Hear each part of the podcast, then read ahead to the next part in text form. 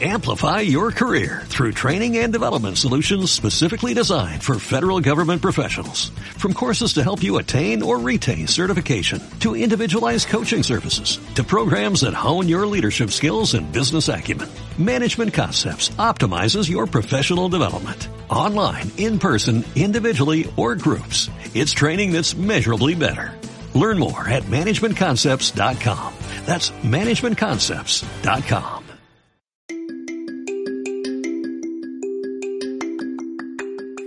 Bienvenidos a Hechos Irrelevantes, el podcast diario donde repaso los mercados financieros, así como lo más destacado en economía, empresas, startups, blockchain y lo que surja. Disclaimer, no sirve como recomendación de inversión nada de lo que diga, son solo interpretaciones personales de este curioso mundo del dinero. Soy Mariano Angulo, esto es No Financieros y vamos al día.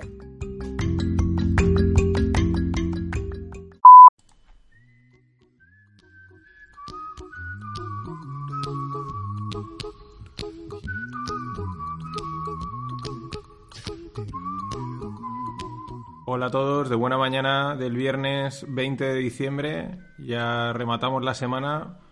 Último pod de esta semana, antes de Navidades. Y nada, el mercado ayer eh, y durante la semana ha estado totalmente plano, mm, totalmente a resguardo, sin entrar en movidas. Y ayer fue también igual, muy plano, pero lo justo y lo suficiente para que el SP500 los americanos otra vez máximos. No sé cuántas veces lo habré dicho desde que llevo haciendo el pod y la de veces que quedarán por decirlo porque ha sido siempre la trayectoria histórica del SP500 ha sido así. No le doy muchas vueltas a mercados porque, exacto, plano y, poco que comentar. Y lo mismo en Europa. Sí que, así que pasamos, paso directamente a, a noticias de. a noticias varias. El BCE, ayer una noticia, eh, decía que, que está dispuesto a abrir la puerta a que los ciudadanos tengan cuentas en el BCE. El BCE, que es el Banco Central Europeo, pues es un banco como de banco, es un banco de bancos. Solo los bancos y las instituciones pueden tener cuenta de, evidentemente, no, no grandes cantidades, sino inmensas. Y, y, se ve que, bueno, pues deben de estar en la, en la encrucijada como todo el sector bancario y se le plantean abrir cuentas para que cualquier ciudadano pueda hacer depósitos. También el mismo artículo menciona, de repente aparece por ahí el tema de la divisa digital. Yo creo que van bastante perdidos en general porque mm, todas las medidas que han ido tomando de, para, para conseguir la inflación, que es el gran objetivo de todos los estados, que haya inflación, que haya inflación, en teoría para que la economía eh, eh, suba, eh, no, lo, no lo están consiguiendo y no saben qué hacer. ¿Qué es lo que realmente está pasando? Que ellos imprimen dinero, se lo dan a los bancos para que los bancos en teoría lo presten a los ciudadanos y los ciudadanos creen empresas. El problema es que los bancos no son tontos.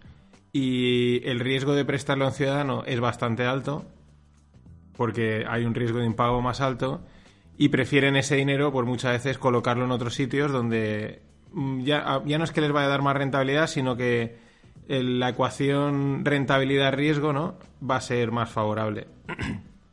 y ahora por eso eh, se plantean es decir, oye, pues abrimos, nos quitamos a estos intermediarios, abrimos, un banco, abrimos cuentas para toda la gente y directamente el dinero puede fluir a ellos.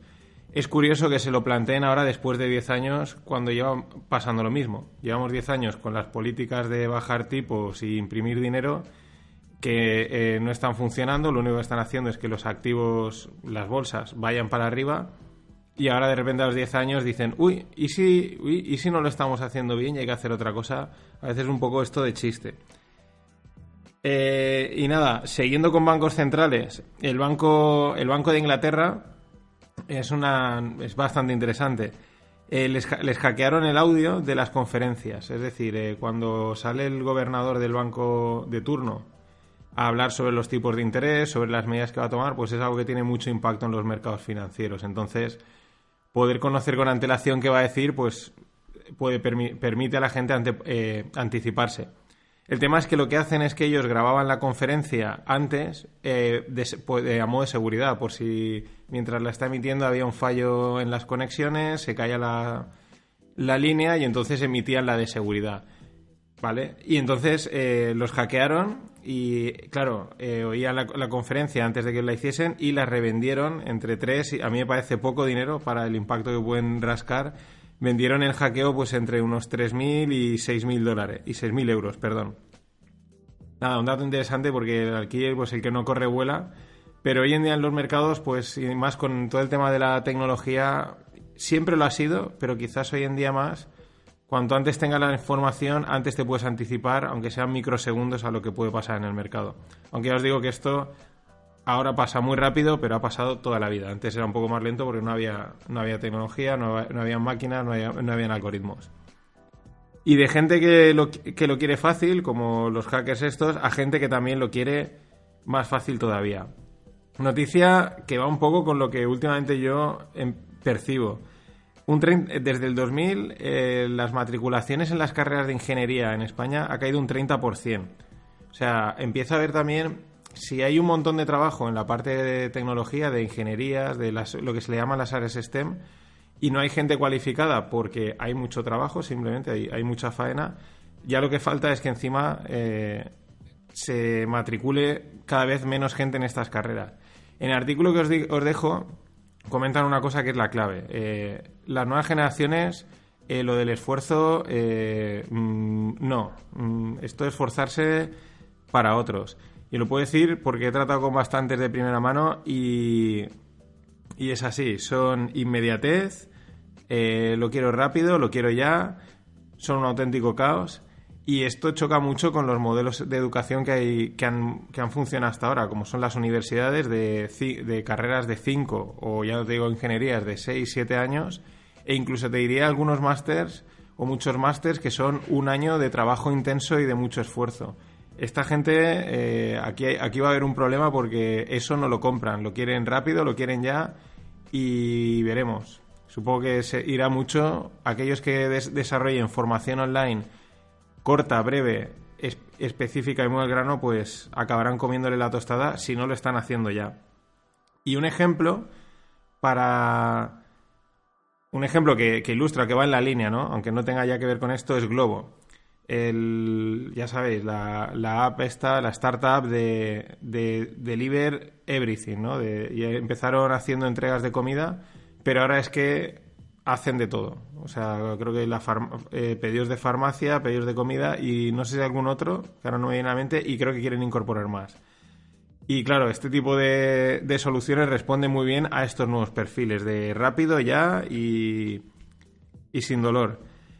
Eh, la noticia de Globo es que ayer eh, cerró la ronda, que ya se había comentado, de unos 150 millones de euros aproximadamente, liderada por un fondo de inversión que se llama Mubadala, entre otros, pero bueno, estos fondos ya pues no se suelen conocer los nombres porque son fondos muy tochos de Europa y no, no es que les interese tampoco ser conocidos. Globo, pues con esa ronda de 150 millones alcanza el estatus de unicornio, es decir, tiene una valoración de más de mil millones de euros. Es la segunda, el segundo unicornio en España, el primero ha sido es Cabify. Esto no quiere decir nada, porque no dejemos, aunque evidentemente son, son empresas o startups ya muy consolidadas, pero no dejan de, aún de ser startups y de necesitar crecer y consolidarse en cada ronda que hacen, porque si no, el que no corre vuela y te aparecen los cocos o te aparece alguien nuevo y te y te, te barre, ¿no? En este sentido, pues hace eh, es interesante porque Globo facilita una de las cosas que pretende, yo creo que es facilitar la vida, es ¿vale? Mm, desde casa pides y te traen los recados y va muy en la línea de otra que también, eh, también se habla mucho durante este otoño porque no paran de moverse, es de aquí de Valencia, que es Jeff, bueno, antes Mr. Jeff, ahora Jeff, que también pretende facilitarte la vida. El otro día estuve en el Startup Factory y estaba Diego Moya, que es el fundador de Entrenarme, estuvo contándonos... Eh, porque entrenarme lo ha comprado Jeff y estuvo contando un poco, pues bueno, su, su periplo montando la empresa, lo que están haciendo ahora y la verdad es que tienen muy claro, igual que Jeff, igual que... Eh, perdón, igual que Globo, el crecer a toda pastilla, abrir verticales, ganarse su cuota de mercado enorme y aspiran a, dominar el mundo, literalmente. O sea, no ya cuando hablaba de países mencionaba prácticamente todos los países del mundo. Eso, fácil, rápido, cómodo, eh, instantáneo. Y de Globo a otro hito español que ayer se dio a conocer que es la primera empresa española adquirida por Facebook. Eh, se llama PlayGiga, es una, era una startup o es una empresa, a veces ya, cuando ya han crecido no sé hasta qué punto son startups o son eh, empresas. Eh, PlayGiga, que se dedica a hacer videojuegos. Se juega a hacer videojuegos. La venta ha rondado, em, la fundaron en, perdón, en Madrid en 2013. La venta ha rondado los 70 millones. Y hacen juegos, para que os hagáis una idea, si no queréis entrar en la web, pues sobre todo tienen juegos de licencia. Eh, por ejemplo, juego de Batman, Lego, Disney, Warner, para Sega, ¿no? Para grandes empresas, para grandes nombres, se ve que le han hecho bastantes juegos, han ido bien y claro, eso te posiciona mucho. Cuando...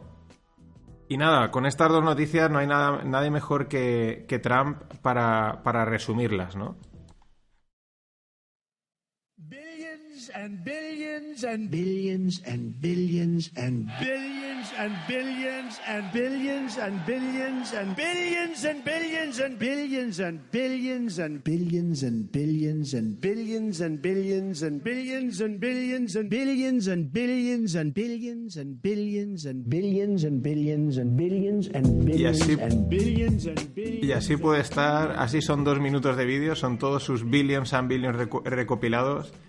es un vídeo que a mí me hace bastante gracia. Pero aparte, pues bueno, es el vídeo perfecto, la mejor forma de expresar cuando se hablan de startups. Billions and billions and billions. Y bueno, antes de cerrar el podcast, eh, bueno, no va a ser todo. Que las dos últimas noticias están muy chulas, pero no va a ser todo guay. Hay que hablar de un enemigo del comercio. Bueno, un intento enemigo. Este no llega eh, porque es un buen tipo, eh, cae bien, mm, no tiene realmente maldad, pero él intenta ser enemigo del comercio, pero se queda ahí, ¿no? Porque al final no cuela. Eduardo Garzón, eh, era líder de. el que era líder de Izquierda Unida o de. no sé, no sé ahora tampoco si es líder o qué es. Pero bueno, ayer se sumó a un tuit, hubo un antiguo gestor del BBVA, que es un tío bastante hater, eh, que empezó, que criticó los planes de pensiones bastante demasiado y este se sumó, pero ya se sumó, pues eso, el que quiere y no puede y, no llega, es que no llega ni a ser enemigo del comercio, pero lo intenta. Criticaba que las, comisiones eran elevadas y destruyes tus ahorros y que son una estafa. A ver, una cosa es que los planes de pensiones los haya que puedan tener unas comisiones quizás elevadas, los haya que no den bastante rendimiento los haya que no cuadren realmente a todo el mundo, por, porque no cuadran realmente como, como, producto financiero por motivos fiscales, no son óptimos para todo el mundo, y que hayan otras alternativas quizás más interesantes para otra gente, pues eso es una cosa y otra cosa es decir que los planes de pensiones son una estafa, porque entonces eh, estaría todo el mundo en la cárcel, y otra es decir que destruyen los ahorros, porque no hacen, por lo menos los intentan proteger. Otra cosa es que los protejan muy bien o no tan bien. Pero. Pero eso, eh, pues bueno, es un buen tipo y él intenta, pues quiere, quiere entrar en el club de los enemigos del comercio, pero, pero no, no cuela. Y ya para cerrar,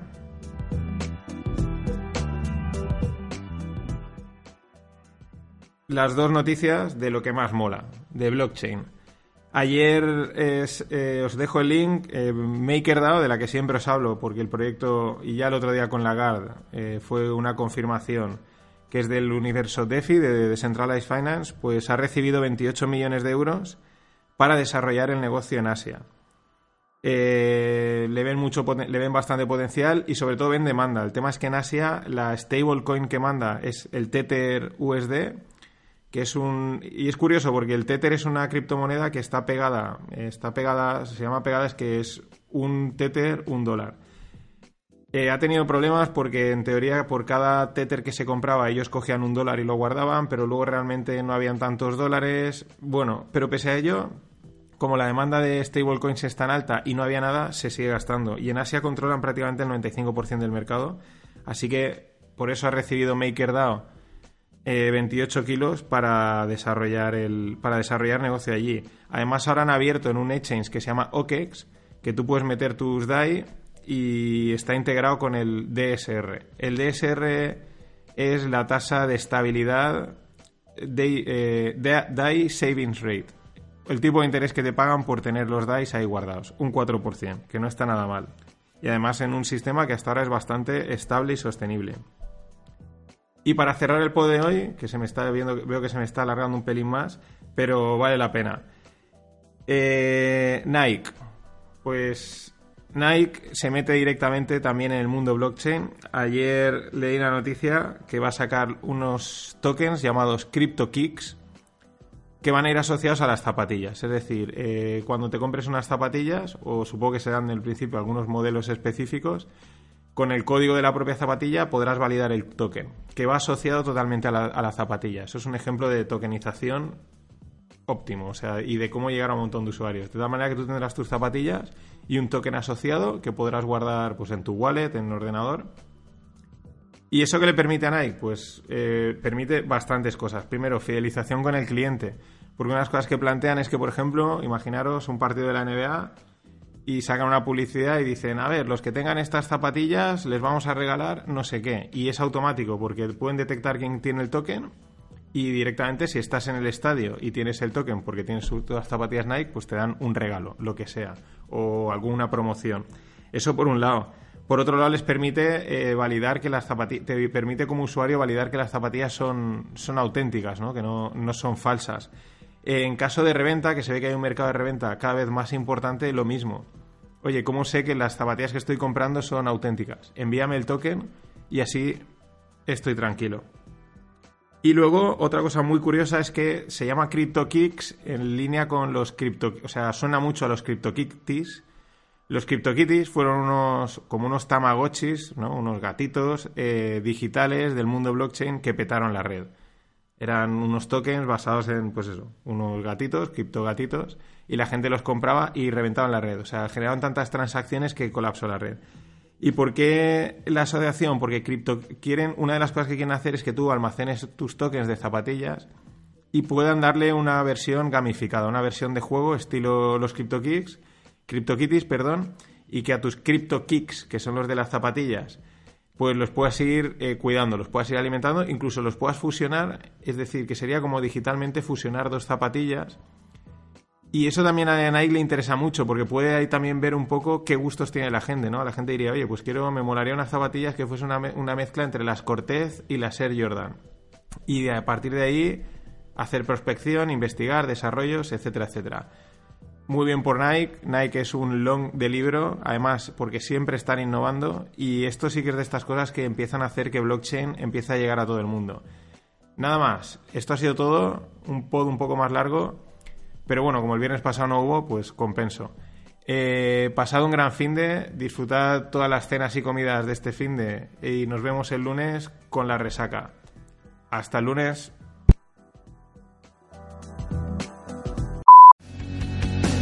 Hacer bailar toda la noche.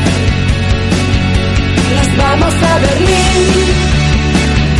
No quiero reproche. Always look on the bright side of life. Always look on the light side of life. Amplify your career through training and development solutions specifically designed for federal government professionals. From courses to help you attain or retain certification, to individualized coaching services, to programs that hone your leadership skills and business acumen, Management Concepts optimizes your professional development. Online, in person, individually, or groups, it's training that's measurably better. Learn more at managementconcepts.com. That's managementconcepts.com.